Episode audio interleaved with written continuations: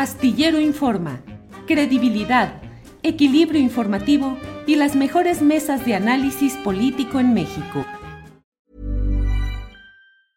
Hiring for your small business? If you're not looking for professionals on LinkedIn, you're looking in the wrong place. That's like looking for your car keys in a fish tank.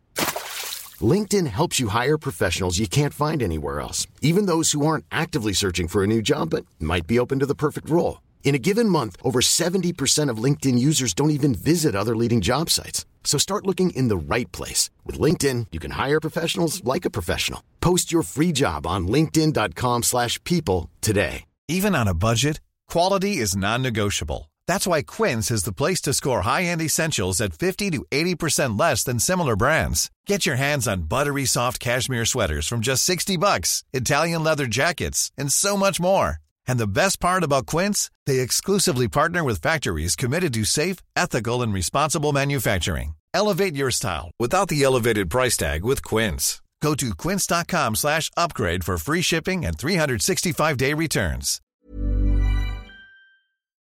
Muy, pero muy buenas tardes. Hoy me toca aquí moderar esta mesa. Es un privilegio compartir espacio. Como empezamos por acá con Ingrid Urgeles. Ingrid es abogada, doctora en literatura y analista. Bienvenida, Ingrucha. Gracias, Marta Olivia. Bueno, nos vimos ayer y un saludo a Arturo y a Mario, que agrado compartir mesa. Saludos. Saludos. Gracias. Mario Campa, bienvenido, economista, politólogo y experto en política económica y finanzas internacionales. Hola, ¿qué tal, Marta? Un gusto estar acá. Saludos a Julio también a la distancia y un gusto estar eh, compartiendo mesa también con Ingrid y Arturo. Y Arturo Cano, nos acabamos de ver y aquí es un privilegio siempre compartir espacio, Arturo. Muchas gracias, Marta. Pues los temas son variados, los temas escucharon, no sé si alcanzaron a escuchar parte de lo que nos dice Bartra acerca de esta, pues estas alianzas, la alianza progresista, estos 18 destacados, destacados en, en el PRI, hay que decirlo, y su incorporación en la campaña de Claudia Sheinbaum. Pregunto, y este, comenzamos, Ingrid, las alianzas, ¿hasta dónde y para qué? Hoy el tema de estos días, ¿no? Eh, hemos visto en las redes sociales que, que, hay una intensa lucha de posiciones aquí por el tema de las alianzas, porque efectivamente eh, yo identifico como dos narrativas en torno a, esta discusión. Por una parte, eh, un cierto lado del obradorismo que apunta, ¿cierto?, a la búsqueda de, eh, en el fondo, lograr mayorías que tienen que ver con las mayorías legislativas para efectos de hacer algunos cambios que son importantes y apelan a este, a este pragmatismo excesivo a, mi gusto. Y por otra parte, una izquierda que le parece que esto es de alto riesgo, que en realidad no necesariamente conviene, ¿cierto?, establecer alianzas, menos en un momento donde realmente no hay un tema concreto de que se necesiten las alianzas. Yo creo que por ahí va un poco el, el asunto.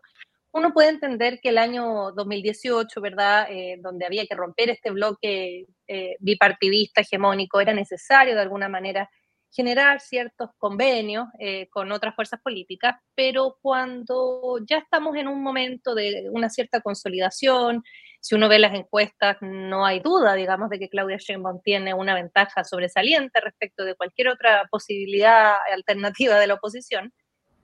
Ahí uno se pregunta, bueno, ¿qué necesidad real, real existe de, de recoger?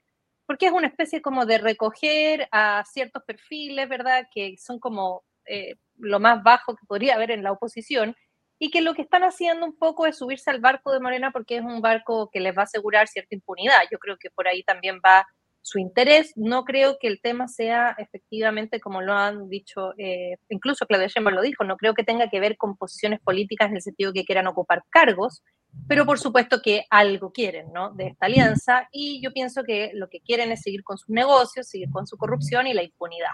Entonces ahí uno no entiende bien eh, ¿Cuál es la lógica detrás de esto al considerar que siempre eh, una de las grandes frases que se ha usado, que, el mismo presidente López Obrador siempre instaló, fue luchar contra la corrupción, ¿verdad? Y luchar contra estos grupos y esta oligarquía.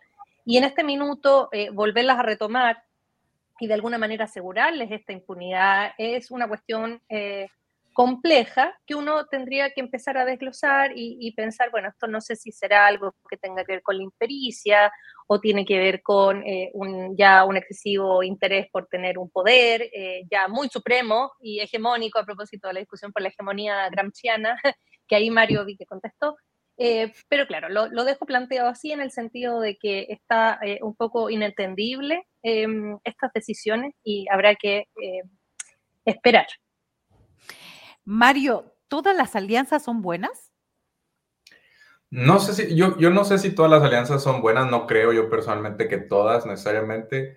Eh, lo que sí es que en política pues hay que cabalgar contradicciones y aquí hay una muy puntual, ¿no? Eh, una es, eh, bueno, sí es un partido muy fuerte, pero todavía que no ha sentado totalmente las bases, que corre el riesgo de en algún momento pues cerrarse eh, a, ciertas demandas, pero ahí está la clave de este anuncio. ¿Qué demanda social o popular representan eh, estos, estos políticos, estos eh, en general priistas, pues que ya están muy desgastados, ¿no? Que, que vienen de algunos estados competitivos, como es el caso del Estado de México, por ahí Adrián Rubalcaba en la ciudad, Oaxaca, que también pues ya Morena ganó eh, y se siente más como una retribución que como algo que ellos te puedan aportar hacia adelante, ¿no?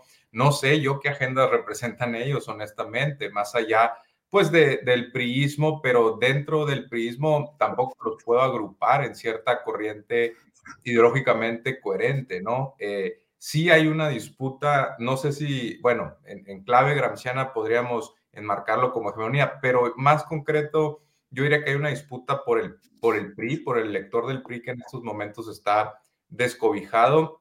Eh, parte del, del, PAN está tratando pues de acogerlo. El problema es que al no nombrar un candidato, pues el PRI se queda pues eh, falto de una representación.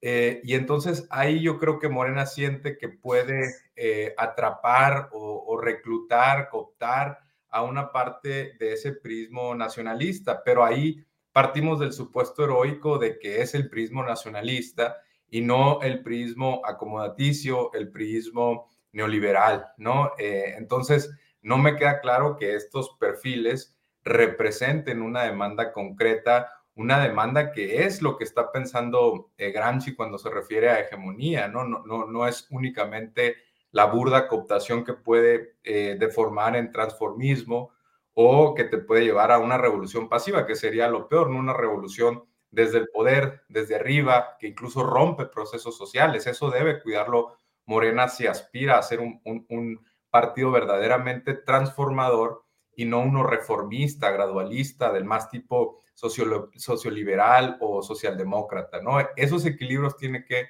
guardar eh, Morena. A mí en lo personal, eh, insisto, no me gustó esta alianza. Yo creo que sí hay que abrir el partido.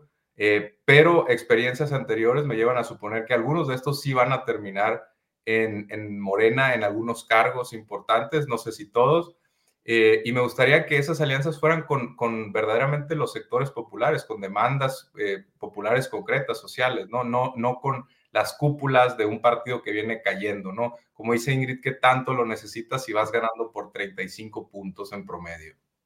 Sí, gracias. Arturo Cano, cuando vemos esa foto donde van caminando, esa rueda de prensa y eso, eh, ¿qué te evoca conociendo las trayectorias de esos priistas? ¿Qué le aportarían cada uno desde tu punto de vista o los más destacados, en este caso, a esta candidatura de Claudia Sheinbaum? Sí, pues por ahí deberíamos empezar, por las cartas credenciales de estos personajes. Hablemos de los, de los dos eh, o tres más emblemáticos. Eh, Erubiel eh, Ávila eh, operó para garantizar la permanencia del PRI en el Estado de México, estafa maestra incluida, y, y ahora se suma alegremente a la campaña de Chemba.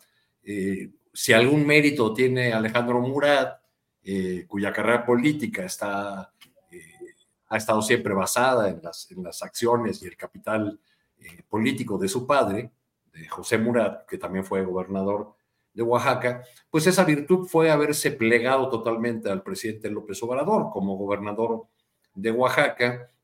Eh, el, presidente le pagó con un buen trato eh, presupuestal y con muchas alabanzas cuando hacía alguna de sus frecuentes giras a, a, Oaxaca, entidad que además le, eh, le gusta mucho visitar al, al, presidente. O pensemos en Adrián Rubalcaba, que ha sido eh, pues un, un defensor de, de, su territorio a la manera de los señores feudales, como lo son varios de los alcaldes o exalcaldes de esta ciudad, y que quizá lo que ha aportado a la, a la 4T sea haber ayudado a algunos personajes encumbrados a, llegar con muchos votos al Congreso Nacional de Morena. Eh, ¿Por qué repetir este experimento? ¿Qué ha cambiado en el escenario? Y, digo repetir porque tuvimos el 17 y el 18 con un López Obrador muy distinto al de 2006, subiendo a todo mundo ese barco, ¿no? Y así subió a Ursúa, a Germán, a Martínez, a, a Romo, a Salinas Pliego, no como miembro del partido, pero sí como una suerte de, de aliado, eh, a Lili Telles. Y bueno, pues cómo salieron todas esas, eh, todos esos fichajes, en qué, en qué terminaron. Este, creo que, que, desde la campaña de Claudia Sheinbaum y la dirección de Mario Delgado, pues están viendo algo eh, que no vemos y se meten en una polémica que habla de construcción de una nueva hegemonía o en la que personajes como la secretaria general de Morena, Citlali Hernández entra a la polémica y dice, se trata de sumar más eh, para no volver al pasado. Lo podríamos eh, enunciar de otra manera. Para no volver al pasado, echemos mano de algunos de los peores elementos del pasado. Este, esas son las contradicciones que se están viendo. Ahora, eh, en términos de, de votos, en, en términos de eh, estructura o peso electoral, yo no sé qué tanto aporte cada uno de esos eh, personajes. Ramírez Marín, ya lo decía yo ayer en el caso de Yucatán, eh, cuando hicieron las primeras mediciones, pues se dieron cuenta que más que ayudar, perjudicaba a la, a la alianza de, de, Morena, porque el elector en esa entidad tiene deseo de cambio y lo que menos relaciona con la palabra cambio es al PRI. Entonces, bueno, pues eh, vaya, vamos a ver cómo se desempeñan estos eh, flamantes aliados. Rubalcaba, que apenas ayer estuvo en, la, eh, en el templete echando porras y descubriendo virtudes que antes no veían en, en Claudia Sheinbaum. Por ejemplo, Erubiel Ávila la atacó cuando ella fue candidata a la jefatura de gobierno de la Ciudad de México diciendo que no estaba preparada y que no no tenía talento para, para gobernar la, la, Ciudad de México. Bueno, pues eh, Rubalcaba eh, eh, tiene como primer acto político tras presentarse como parte de la Alianza Progresista, asistir a un evento de Sandra Cuevas, como decíamos hace rato, que ha sido una tenaz opositora del gobierno de Morena en la ciudad y particularmente en la etapa en que Claudia Sheinbaum fue jefa de gobierno. Así es. Ingrid, eh, en este caso, ayer en esta rueda de prensa, estos 18 personajes destacados, pues han llamado a los inconformes con las dirigencias del PAN, del PRI, del PRD a adherirse a su alianza. ¿Cuál es tu opinión al respecto? Es decir, no solamente ellos, es vénganse todos los que puedan subirse a este barco. Bueno, y es precisamente el riesgo de plantear al, partido eh, Morena como esta especie de frente amplio. Eh, he escuchado yo que, se ha hablado de, claro, de que no, que no se concentra, digamos, como partido político en una sola eh, base ideológica, sino que la idea es que esto sea una especie de plataforma muy grande que abarque distintas maneras ¿no? de analizar eh, lo que el futuro de México debiera ser, y eso me parece extremadamente peligroso. Siento que se desdibuja mucho cualquier posibilidad de proyecto cuando tú incorporas, digamos, eh, personas que tienen ideologías tan diferentes. Yo realmente dudo que estos personajes de los cuales Arturo bien nos, habló, eh, realmente ellos piensen, digamos, o, hayan cambiado su forma de ver la vida y tengan otra ideología ahora y, y se olviden del neoliberalismo, porque no es así. Entonces, el, tema es hasta qué punto es positivo que, esta ampliación, ¿verdad? em, digamos, partidista. Y esta falta como de definición, que, que, al menos yo he estado criticando desde el principio, que me parece que a Morena siempre le ha faltado como una falta de definición política un poco más estricta, eh, y siento que de alguna manera esta segunda, ¿qué le llamaríamos? Neobradorismo, como una segunda eh, versión del obradorismo inicial, digamos la campaña de eh, Claudia, Sheinbaum, con eh, la dirigencia que hay ahora, etcétera, de alguna manera han ido empujando Mariana hacia una especie de corrimiento al centro, que encuentro que es bastante, como les digo, riesgoso, porque centro es más bien derecha, ¿no?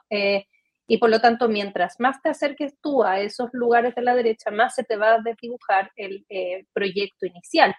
Entonces, la verdad que a mí me parece que ese, eh, ese corrimiento eh, se puede o se ha empezado a ver con la incorporación de una serie de personajes. Esta no es la primera vez, digamos, en la campaña de Claudia Sheinbaum ya ha habido incorporación de personajes que son de la oposición. Y en particular de estos individuos del PRI, ¿verdad? Y la llamada a sus compañeros, uno eh, termina preguntando, bueno, es obviamente que, o sea, es obvio que esto implica eh, un oportunismo, ¿cierto? Eh, de, ellos ven obviamente que acá hay una plataforma política, que hay hegemonía, y por lo tanto se van a sumar como escapándose de ese Titanic que se está hundiendo, que es el PRI. pero la pregunta es si se debiera saltar a estos perfiles políticos y si se los debiera incorporar y si se debiera como deglutir a todas estas, a estos perfiles que además traen no solamente una ideología diferente, sino que una historia de corrupción. Eh, la, mayoría ¿no? vienen de, de, situaciones de corrupción, situaciones de incluso vínculos con el narcotráfico, algunos. Entonces yo no sé hasta qué punto eh, no revisar, digamos, el historial de los individuos que pretenden formar parte de Morena sea algo positivo. Eh, así que nada, yo, pienso que esa cosa, esta cosa como el afán de abarcar demasiado eh, y de ser una cosa como un frente amplio, eh, yo no, me pregunto si esto implica pactar realmente con el diablo o no.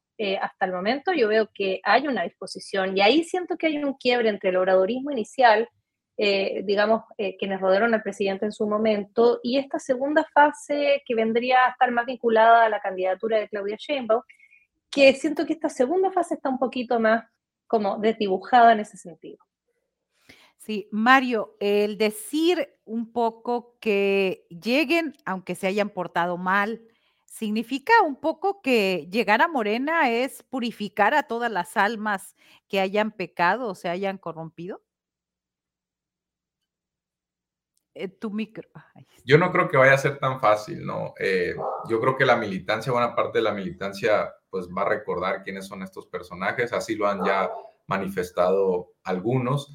Eh, todo depende también de qué rol se les vaya a dar, pero de cualquier forma no va a ser sencillo. Yo creo que hay una misión muy concreta, ¿no? Que es desfondar, intentar desfondar al PRI y absorber su, su digamos, su, su misión histórica y darle eh, algún segundo o tercer momento, ¿no? Yo creo que esa es la intención muy concreta de, de esto en particular, aunque también en, etapas anteriores de Morena creo que también eh, hubo más eh, diálogo o más intento de cooptar a figuras del PAN. En este caso se ha vuelto un poco más complicado porque nominaron a una candidata que surge de sus filas, ¿no? Entonces, el, candidato más obvio en este caso, en esta elección, eh, es el PRI. Ahora, hay una premisa que creo que puede ser equivocada eh, o tendríamos que cuestionarla, que es que eh, estamos en, medio de un, juego de suma cero, cuando no necesariamente es así. ¿A qué me refiero? Que se parte quizá del supuesto de que cualquier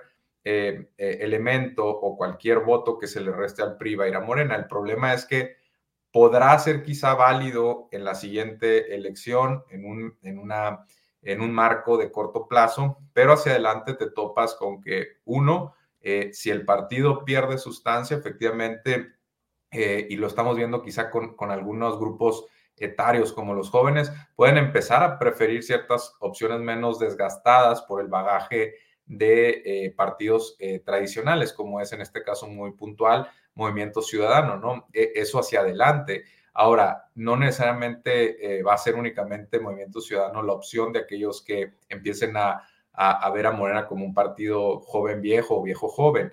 Eh, puede ser que también una parte del electorado se abstenga de ir a votar puede ser que emerjan, pero esto es un poco más complicado y quizás son proyectos de más largo plazo, partidos nuevos, ¿no? Menos desgastados, que, que retomen eh, cierta parte de las agendas que Morena quizá pueda llegar a olvidar por esta serie de vetos que traen también estos personajes, nos guste o no, traen vetos implícitos y a veces explícitos, ¿no? Eh, y, otra eh, cuestión, cuestión, pues tiene que ver con, con las eh, mayorías legislativas, ¿no?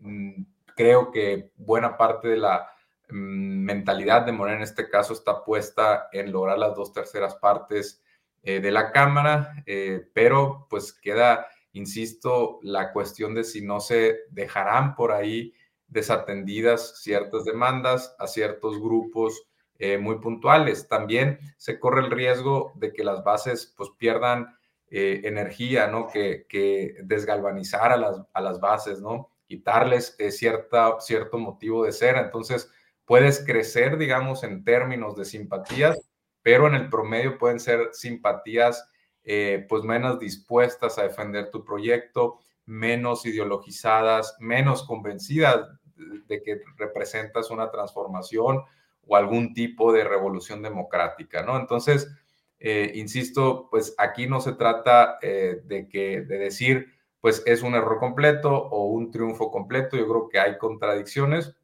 pero sí siento que de corto plazo te puede ayudar a ganar una elección y a lograr esa mayoría que necesitas para impulsar reformas constitucionales, pero hacia largo plazo corres el riesgo de que el proyecto se te diluya y empieces a ver cierto cansancio, cierta pérdida de ánimo, una, una moral baja entre los simpatizantes, ¿no?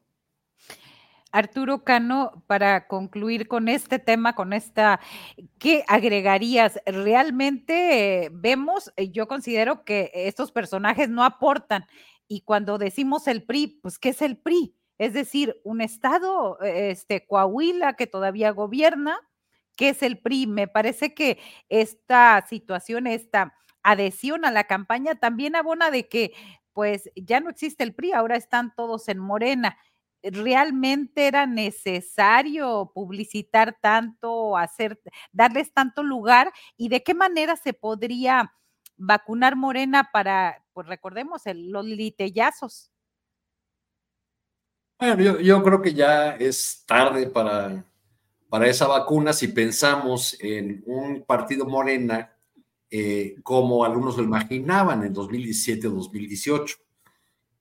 En estos años, bajo la presidencia de López Obrador, Morena se ha transformado en, otra cosa.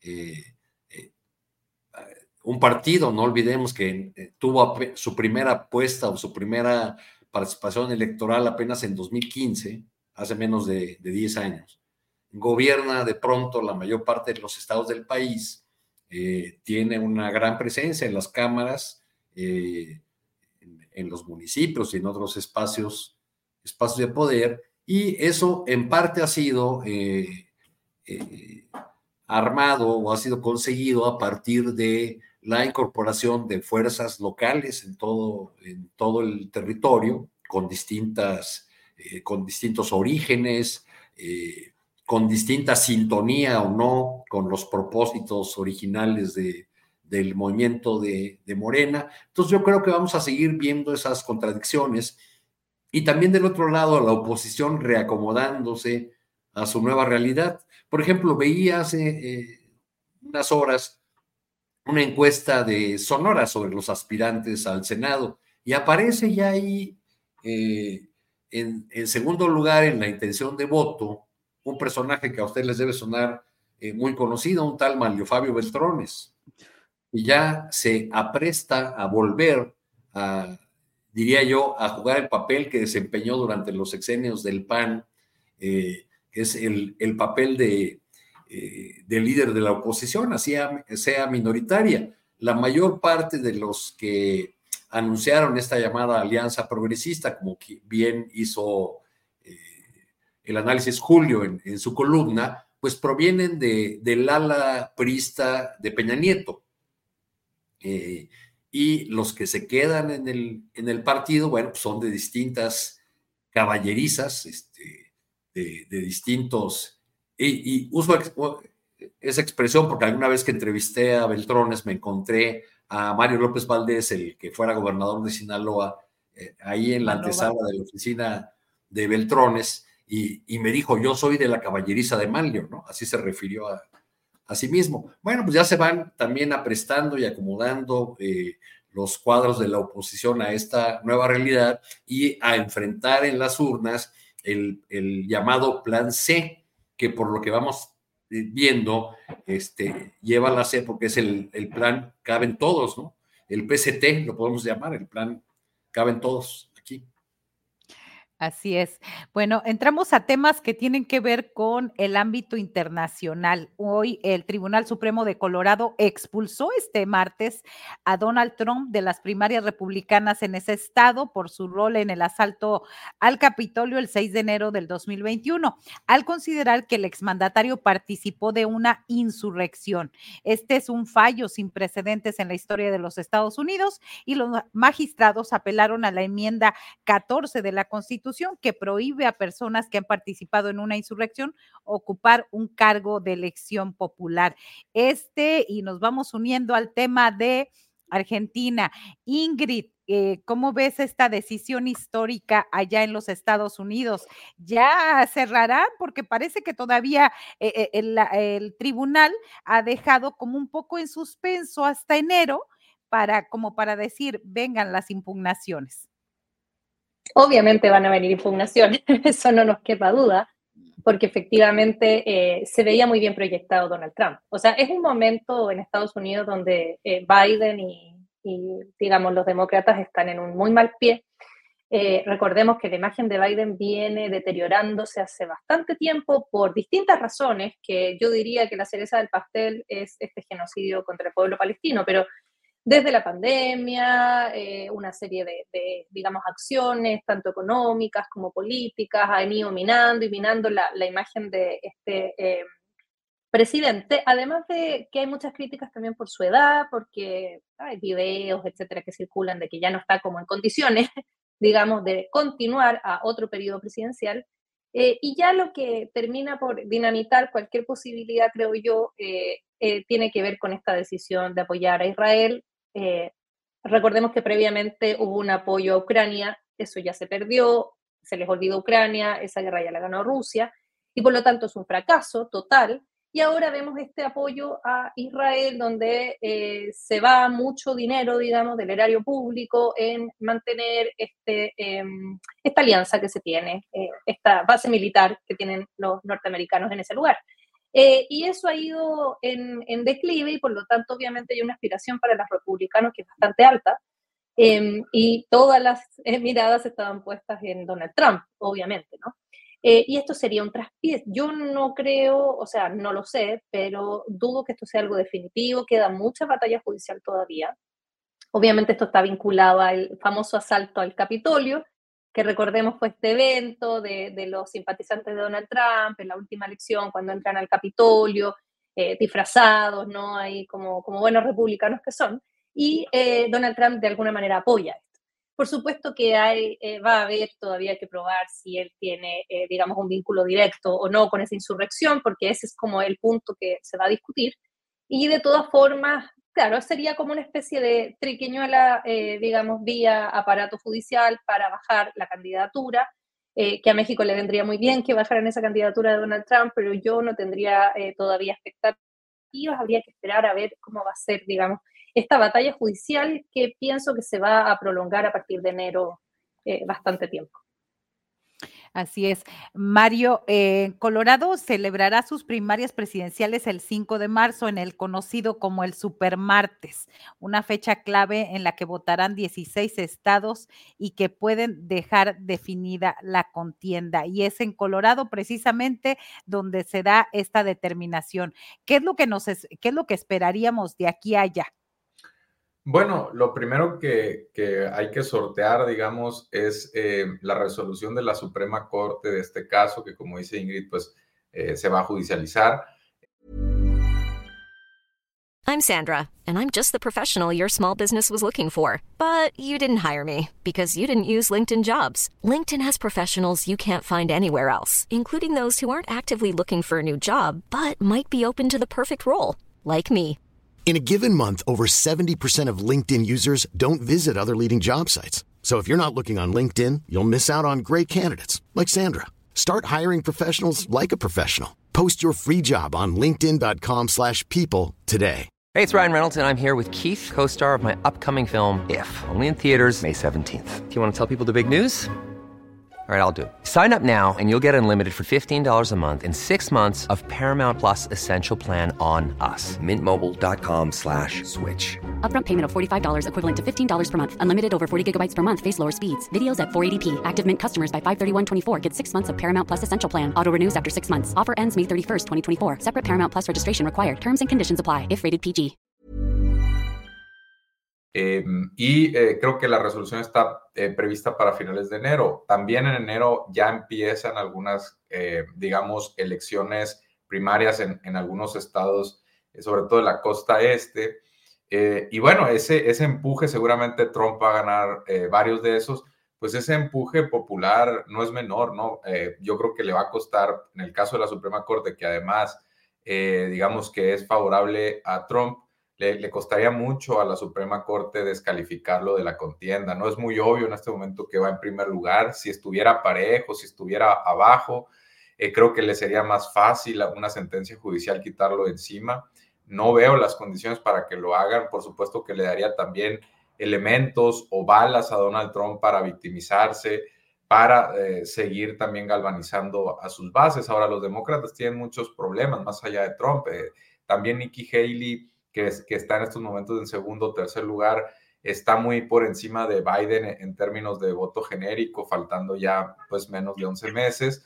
Y, e incluso si logran sacar a Donald Trump, no queda claro que los demócratas vayan a ganar las elecciones. Efectivamente, como, como dice Ingrid, están perdiendo electores por diversos motivos, pero destaca entre los grupos o sectores, están perdiendo entre los jóvenes por la guerra eh, de Israel que está, o el exterminio de Israel en Gaza, eh, y en el caso también de los latinos, por una cuestión eh, que podría parecer eh, contraintuitiva, pero que tiene también que ver con la migración, y están también eh, batallando con los independientes, ¿no? Entonces, yo creo que Donald Trump eh, pues va a ganar esas primeras elecciones eh, primarias, irónicamente también sin, sin haberse presentado a los cuatro o cinco debates que, hay, que ha habido los, los candidatos eh, han cometido muchos eh, errores, eh, especialmente el gobernador de Florida, Ron DeSantis, que pues eligió una mala batalla, a mi gusto, contra Disney, porque los republicanos siempre han cuidado mucho esta parte de ser proempresariales, ¿no? Entonces, pues sí hay una batalla cultural ahí de por medio, pero creo que la eligió mal y a partir de entonces también vino en declive, ha tenido controversias también con asuntos migratorios y además eh, creo que cuando cuando tú como republicano decides enfrentar a Donald Trump de manera franca, pues eh, corres el riesgo también de que a su público, a sus bases, pues eh, les resultes eh, antipático. Y hay que recordar que aquí en Estados Unidos se da algo muy particular, que es un candidato republicano sí tiene que, y en el caso demócrata pasa algo similar, sí tiene que apelar a las bases, pero cuidando también al elector a nivel nacional, que es el otro, por supuesto, el otro partido que rara vez se hacen pesquisas dentro de, del rival, pero sí entre una minoría independiente, entre comillas, que después puede ser muy difícil ganarlas, ¿no? Está también otro asunto pendiente en la elección de los Estados Unidos, que si habrá un tercer o hasta cuarto candidato. Si es Kennedy el candidato, parece quitarle más votos a Joe Biden. Él sí le quita algunos a los republicanos de Donald Trump, pero sobre todo a Biden y entonces la brecha del candidato republicano eh, contra el demócrata aumenta, ¿no? Aumentaría. Son algunos asuntos que están ahí pendientes. Eh, en, términos de México, yo creo que eh, el, el, riesgo que se percibía hace cuatro, hace ocho años, yo creo que ya es menor. Creo que Trump también eligió como su mayor rival en cuanto a tarifas, etcétera, a China y eh, pues ahí le quitó cierto riesgo a, México. Por supuesto, sigue con su diatriba o con su discurso contra la migración. Ahora quizá le agregaría el componente del fentanilo, pero también es algo que han traído otros candidatos republicanos eh, bajo la manga y el mismo Biden tampoco ha sido muy pro migración, e incluso presionado por, por los republicanos a que se vaya corriendo hacia el centro o hasta la derecha en términos de migración. Y entonces, eh, pues yo creo que las fronteras también en estos asuntos que pueden afectar a México se han diluido un poco, ¿no? Y en ese sentido creo que el riesgo ha disminuido. Por supuesto que desde el punto de vista ideológico, ahí eh, estamos casi en las antípodas de Donald Trump y ahí, y ahí pues eh, sería difícil entenderse en otros planteamientos, ¿no? Sí, gracias. Arturo, Arturo Cano, lo que no mata a Trump lo hace más fuerte y, eso, México, ¿cómo queda México con la presencia de Trump como eh, ganador de una, eh, posible ganador de una elección? Pues eh, yo no veo gran diferencia entre el trato que republicanos y demócratas le han dado a México. los temas de, interés para México, sobre todo el, intercambio comercial, el, tráfico de armas, todo el asunto de seguridad y la, y la migración, pues básicamente han sido tratados de la misma manera, aunque haya distintas formas discursivas. Eh, eh, recordemos que las organizaciones migrantes de Estados Unidos eh, siguen otorgando el, título de deportador en jefe a Barack Obama, ¿no? que tiene la fama de, de, progre, de abierto, de, claro, el primer presidente negro, etcétera, etcétera, pero pues fue el que deportó, este, o el que alcanzó récord en, deportaciones. Entonces, bueno, claro que resulta eh, peligrosa la retórica de Trump, claro que eso se traduce en, en, cosas que afectan la vida cotidiana de los inmigrantes que ya viven en Estados Unidos, porque crean un, un clima de de agresiones, de violencia, eh, de crímenes de, odio, de crímenes este, por perfilamientos raciales, en fin. Eh, pero en términos prácticos no nos ha ido mejor con los, con los demócratas eh, que con los republicanos, por, por peor que nos caiga Donald Trump. yo no sé si dependerá del calor que alcance la campaña Estados Unidos, la manera como van a utilizar a, México y la relación con México como un asunto de su política interior y como bandera de campaña. Todavía creo que veremos eh, que tenemos que esperar a, cómo va, eh, cómo van enfilándose las, las posibilidades de cada uno de los aspirantes de uno y otro bando. Así es, parece que nos va mal o peor cada vez que sucede, que llegan e, en efecto eh, republicanos o demócratas. Y vamos a mi ley, mi ley Argentina y esta primera este, protesta popular contra las eh, políticas, las políticas de mi ley. Ya lo decíamos desde antes de que llegara Ingrid. ¿Qué les espera? ¿Cómo ves el panorama ahorita que andas tú por allá por el sur? Y yo que estoy precisamente aquí en, el cono sur, eh, claro, no, se ve bastante desalentador, la verdad, eh, es un panorama muy complejo. Em, hoy, eh, obviamente, tenemos, ¿cierto?, estas protestas, estas marchas, estaba mirando yo en las redes sociales porque esto está pasando justo ahora, entonces hay que irla siguiendo porque justo en este momento se está informando, ¿verdad?, de que hay mucha gente que salió a la calle. Eh, y el peligro, el riesgo que yo veo en todo esto es eh, la política de la represión absoluta que ha manifestado Milei hace días, eh, desde que él asumió la presidencia, como ha habido cierto evidente riesgo de protestas callejeras, él desde el principio empezó a ser muy concreto en decir que esto lo va a reprimir, que va a echar mano de todos los poderes que tenga el Estado, incluyendo militares, para evitar, ¿cierto?, una revuelta popular, que es lo más probable que le ocurra. Yo pensaba, bueno, eh, ¿cuántos meses durará mi ley o cuánto tiempo durará un gobierno de estas características con este tipo de, digamos, políticas de, económicas que está tomando en este momento, donde los alimentos han subido de precio, donde ya se van a acabar todos los subsidios y cuando tú generas crisis económica, generalmente lo que ocurre es que efectivamente la gente sale a la calle. Y recordemos que esto es Argentina.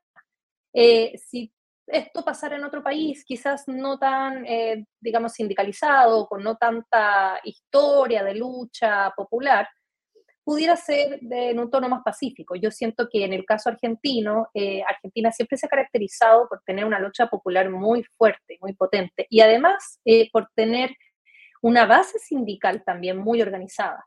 Entonces es evidente que esto iba a ocurrir, de que iba a haber, digamos, un, un choque muy grande por supuesto, de protestas contra las políticas que está tomando Milei. Milei además es una persona que ahora se ve, es un títere eh, de Macri y de toda esta agrupación, digamos, eh, que tiene cierto poder económico en Argentina y por lo tanto, evidentemente que acá hay más manos negras que solamente eh, una idea de Milei, ¿no? Acá sí hay poderes económicos que están funcionando detrás de todo esto.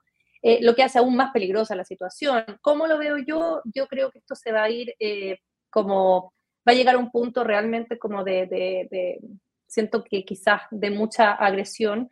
Eh, la represión va a estar muy fuerte. Eh, vi algunos videos donde, claro, la policía desde hoy en la mañana estaba registrando, eh, por ejemplo, los buses, donde la gente se estaba moviendo hoy día para ir a su trabajo o lo que fuera, para revisar de que no tuvieran ningún elemento que pudiera representar, ¿cierto? Una bandera, un, una pancarta o algo que pudiera representar eh, como que esa persona va a ir a, la calle. Entonces, si la represión empezó de esa manera, es decir, con, eh, digamos, una revisión de la gente desde temprano, a mí me parece que esto se va a llevar un poco al extremo. Estoy pensando, por ejemplo, en la revuelta popular chilena o en la colombiana del año 2019. Eh, y un poco pienso que quizás va por ahí, es decir, con, con, estas revueltas populares masivas, donde el problema va a estar en la represión. Yo no sé hasta qué punto eso se va a controlar, eh, si vamos a tener que, digamos, ver situaciones de violencia estatal eh, muy fuertes.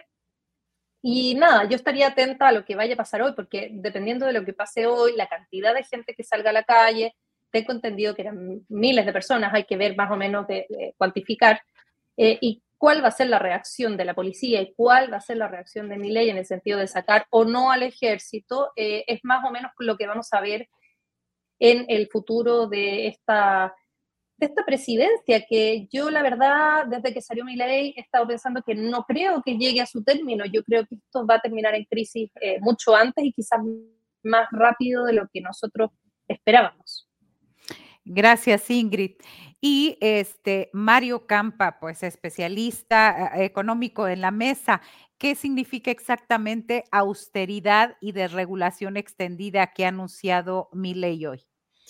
Bueno, es una muy buena pregunta y ojo, aquí vamos a ver lo que es la verdadera austeridad, ¿no? O sea, cuando hay críticas a López Obrador, legítimas o no, eh, hay que vernos también contra el espejo ahora que va a ser el caso argentino para conocer lo que es la austeridad que en algún momento recomendaba el Fondo Monetario Internacional. Ahora, por increíble que parezca, la vuelve a aplaudir cuando se supone que ya la había superado. Eh, y, vamos a, darnos cuenta de que son, es dos o tres niveles por encima de lo que hemos visto en México, que está concentrada sobre todo en la cima del aparato eh, burocrático, ¿no? Pero en Argentina va a tocar las pensiones, algo que en México al revés, se expandieron las pensiones tanto del IMSS como las no contributivas. En Argentina vamos a ver ahí y, eso suele llevar a muchas movilizaciones. El tema de las pensiones ya lo hemos visto en Francia con los chalecos amarillos, lo, lo que puede llegar a ser, ¿no? El estallido social que puede provocar. Y en Argentina es solo una de las medidas anunciadas. Está también, por supuesto, una reducción a los subsidios a la electricidad, a los energéticos, combustibles. Eso eh, de entrada genera inflación, ¿no? Porque ya también devaluaron la moneda, van a tener que importar pues ciertos energéticos o productos básicos, eh, insumos, eh, maquinarias, pues también a, mayor costo y eso también es generador de, inflación. Redujeron las tasas, en este caso el Banco Central, que hasta ahora, hasta ahora no ha desaparecido, sigo vivo, eh, pero también eso es inflacionario. Ya estamos viendo, como decía Ingrid, algunas crisis que empiezan a brotar, una de ellos en los supermercados, donde eh, en, los anaqueles empieza a haber cierta escasez de producto. ¿Por qué? Porque si los precios están subiendo, eh, dicen los, supermercados, pues me lo guardo. Eh, tengo, incluso a veces limitan la compra por cliente de ciertos productos porque les conviene a ellos generar escasez y que la gente pues tenga más necesidad de comprar y eso están dispuestos, por supuesto, a pagar precios más altos y se va generando una cadena inflacionaria, ¿no? Además de eso está la reducción de ministerios, como ya eh, lo sabemos. Hoy creo, que va a dar más detalles por ahí de las, eh, si recuerdo, a las nueve horas de, eh, de, Buenos Aires. está también anunciando pues más detalles sobre la privatización, YPF, ¿no? que es una empresa que es 51% del Estado y 49% privado. mi ley buscaría elevar el porcentaje de los privados y ceder el control, eso también es lo importante que por cierto YPF pues es una empresa bastante eh, productiva, eh, eficiente eh, y además que tiene algunas iniciativas en alta tecnología a través de ITEC, que es su brazo, digamos, de investigación, donde incluso está incursionando en litio, en energías renovables. Entonces, todo esto, hay una gran incertidumbre sobre si Argentina va, va a poder seguirlo haciendo. Estaban buscando la soberanía científica y tecnológica y ahora probablemente se vea interrumpido por esto que está anunciando eh, eh mi ley con IPF, ¿no? Eh, y encima de eso, pues sí, efectivamente eh, saca, digamos, la, desenfunda la motosierra para ir recortando, digamos, al aparato estatal por donde va pasando. esto también anunció un 5% sobre PIB de recorte al gasto, suspendió la licitación de algunas obras públicas. Todo esto, por supuesto, lleva a menor actividad económica, puede llevar a que los salarios pues eh, caigan en términos reales porque además están subiendo los precios y entonces a donde yo quiero ir o a donde o, lo que me preocupa es que efectivamente eh, adicional a, las reformas, perdón, a las, a las eh, decretos que anuncia, donde se básicamente se va a reprimir las manifestaciones, pues que pueda haber un estallido social. Generalmente a los primeros 100 días de un gobierno se les llama eh, un periodo de luna de miel, eh, pero a veces nos olvidamos que dentro de las lunas de miel las, las, parejas llegan a conocerse más y se divorcian en esa misma luna de miel o llegando de ella, ¿no? Aquí podríamos ver algo similar, un cansancio extremo, eh, apenas el periodo inicial eh, transcurra, se acabe, y una aprobación en estos momentos que anda por ahí del 55% de la primera encuesta que ya sacaron, podría rápido venirse a pique. Eh, muchas de las, ojo, eso está un poco, digamos, maquillado, porque muchas de las políticas individuales son rechazadas. Eh, la más aceptada, desafortunadamente, es la reducción del aparato estatal, pero muchas otras sí hay una mayoría abrumadora que la rechaza, ¿no? Entonces, se antoja que las cosas en Argentina desafortunadamente vayan a ir creciendo en tensión. Y eh, pues esperemos que eh, mi ley sea inteligente y en este caso quizá apelar al macrismo, que el macrismo, pues la casta ya está también gobernando ahí, que sean, digamos, la voz sensata. El problema es que Bullrich, que es parte de, este, de estos tres o cuatro ministros que entraron con él junto al macrismo, pues quedó como encargada de seguridad y es la que está anunciando estas medidas represivas, ¿no? Entonces, si hubiera ahí un, dejo de sensatez, quizá tampoco venga del macrismo, tendrá que venir de los sectores sociales y de la izquierda, ¿no? Así es. Y bueno, este, él eh, decía en Francia, Luis XIV, el Estado soy yo. Ahora mi ley reduce a su mínima expresión eh, el Estado, quita seguridad social, educación y cultura, y, pero eso sí, garantiza, garantiza el aparato represor para pues defender las ganancias y al gran capital. ¿Qué decir al respecto, Arturo Cano? Si quieres profundizar en esto y ya nos vamos ahora sí con cerrando con el postrecito. Eh, tu, tu micro.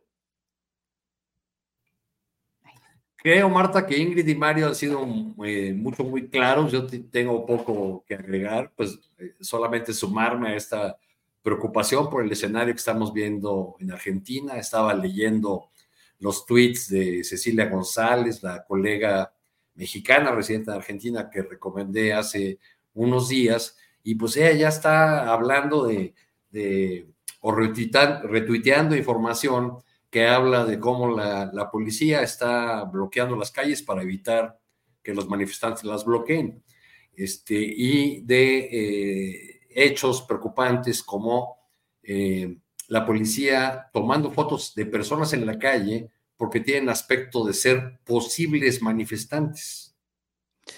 Este, esto mientras, bueno, viene, viene un estado policial, creo que con todo lo que da, este, leí ahí en otro, en otro tuit eh, la, la, fórmula clásica, aquella de pan y circo. En el caso de ley pues es puro circo, sin pan, porque ya incluso la televisión argentina, ahí vi un, programa en el que, en que dan la, eh, dice eh, las personas que intercambian en ese programa de la televisión argentina que todos los sectores sociales tienen que hacer sacrificios para salir de la situación en la que está el país, entonces que pues algunos van a tener que renunciar a sus viajes al extranjero, otros a, sus lujos, otros a, a, las plataformas para ver películas, y, y dice un hombre ahí que no recuerdo, opinador en esa mesa. Bueno, y algunos tendrán que acostumbrarse a comer una sola vez al día.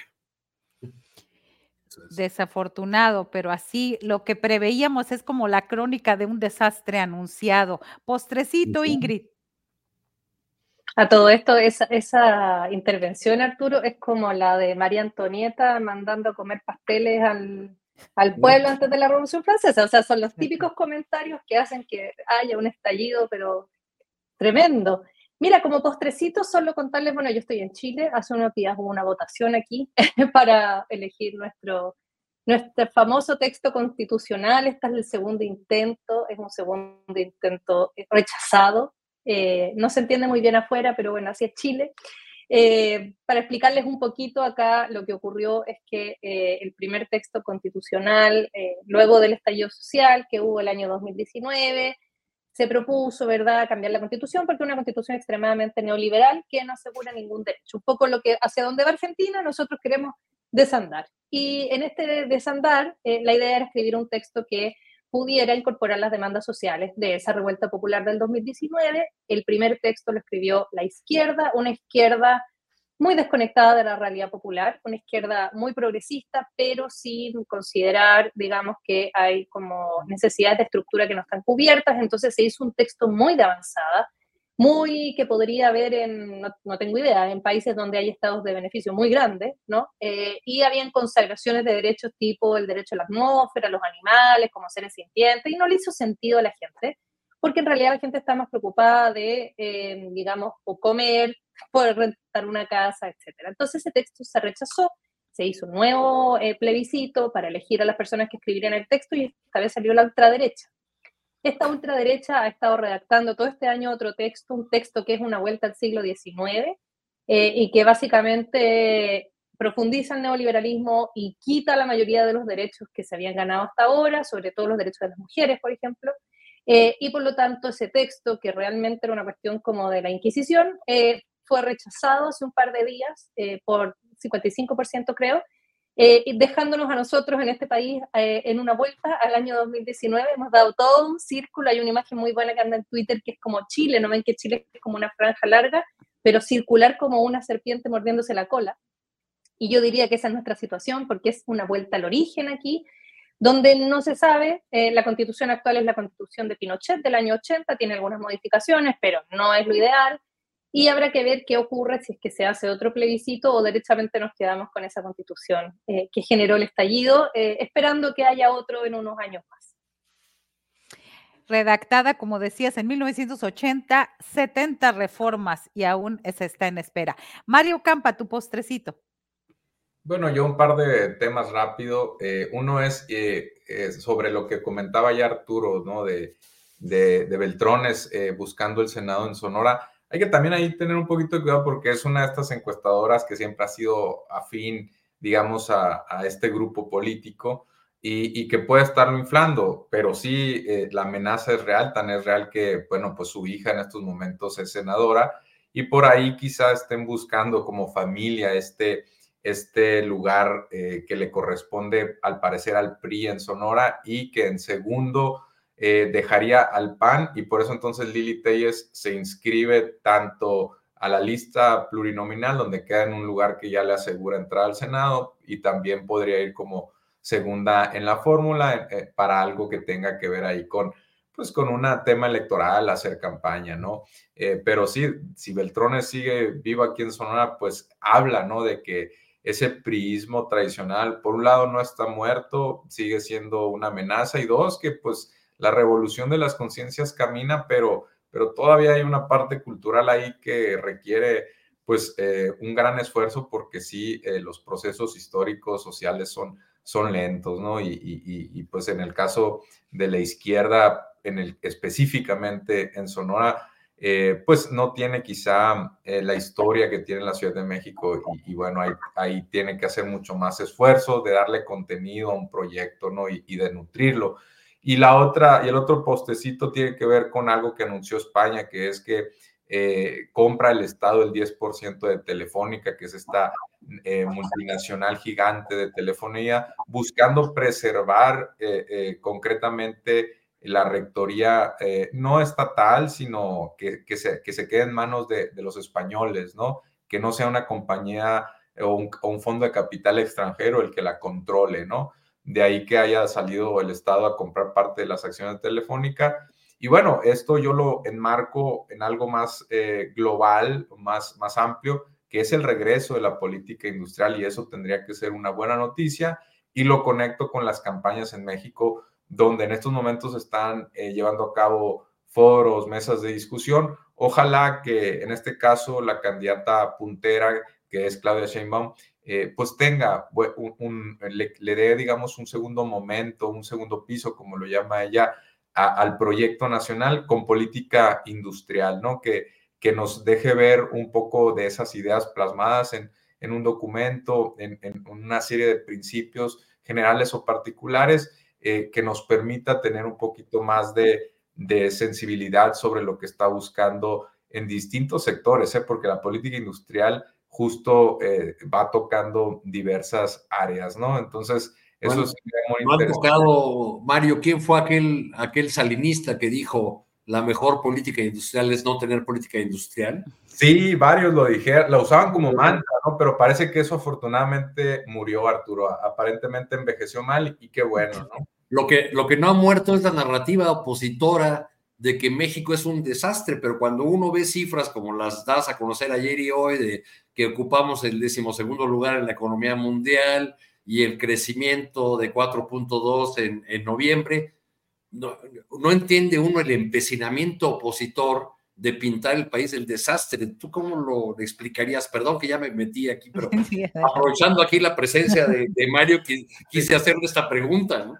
Fíjate, hoy, hoy estaba viendo, bueno, hace una hora estaba viendo un tuit viejo de Leo Zuckerman de septiembre del 2022, donde se burla con otro analista, otro economista pues, de derecha, de que, de que Hacienda pronosticaba un 3% de crecimiento para el 2023, es decir, el año que ya estamos terminando. Y fíjate, vamos a terminar creciendo al 3.5, ¿no? Eso habla de la arrogancia de muchos analistas eh, y, justo Leo Zuckerman lo agarraba a risa, como diciendo, estos, e, estos eh, tipos de Hacienda pues no saben de lo que están hablando y están totalmente ideologizados. Y bueno, pues eh, el, el, que terminó haciendo el ridículo fue él, ¿no?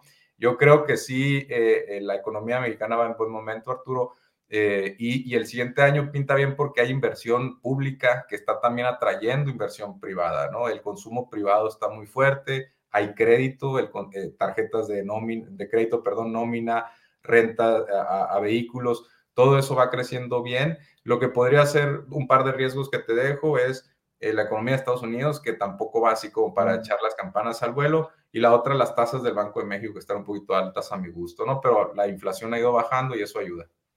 Bueno, pues muchísimas gracias por haber estado aquí, Ingrid Urgeles y Mario Campa. Nos quedamos aquí con Arturo Cano. Nos vemos a la próxima. Muchas gracias. Muchas gracias. Gracias. Gracias. Hey, it's Danny Pellegrino from Everything Iconic. Ready to upgrade your style game without blowing your budget? Check out Quince. They've got all the good stuff shirts and polos, activewear, and fine leather goods, all at 50 to 80% less than other high end brands. And the best part? They're all about safe, ethical, and responsible manufacturing. Get that luxury vibe without the luxury price tag. Hit up quince.com slash upgrade for free shipping and 365 day returns on your next order. That's quince.com slash upgrade. Hola, buenos días, mi pana. Buenos días, bienvenido a Sherwin Williams. ¡Ey! ¿Qué onda, compadre? ¿Qué onda? Ya tengo lista la pintura que ordenaste en el ProPlus app. Con más de 6.000 representantes en nuestras tiendas listos para atenderte en tu idioma y beneficios para contratistas que encontrarás en aliadopro.com. En Sherwin Williams somos el aliado del PRO.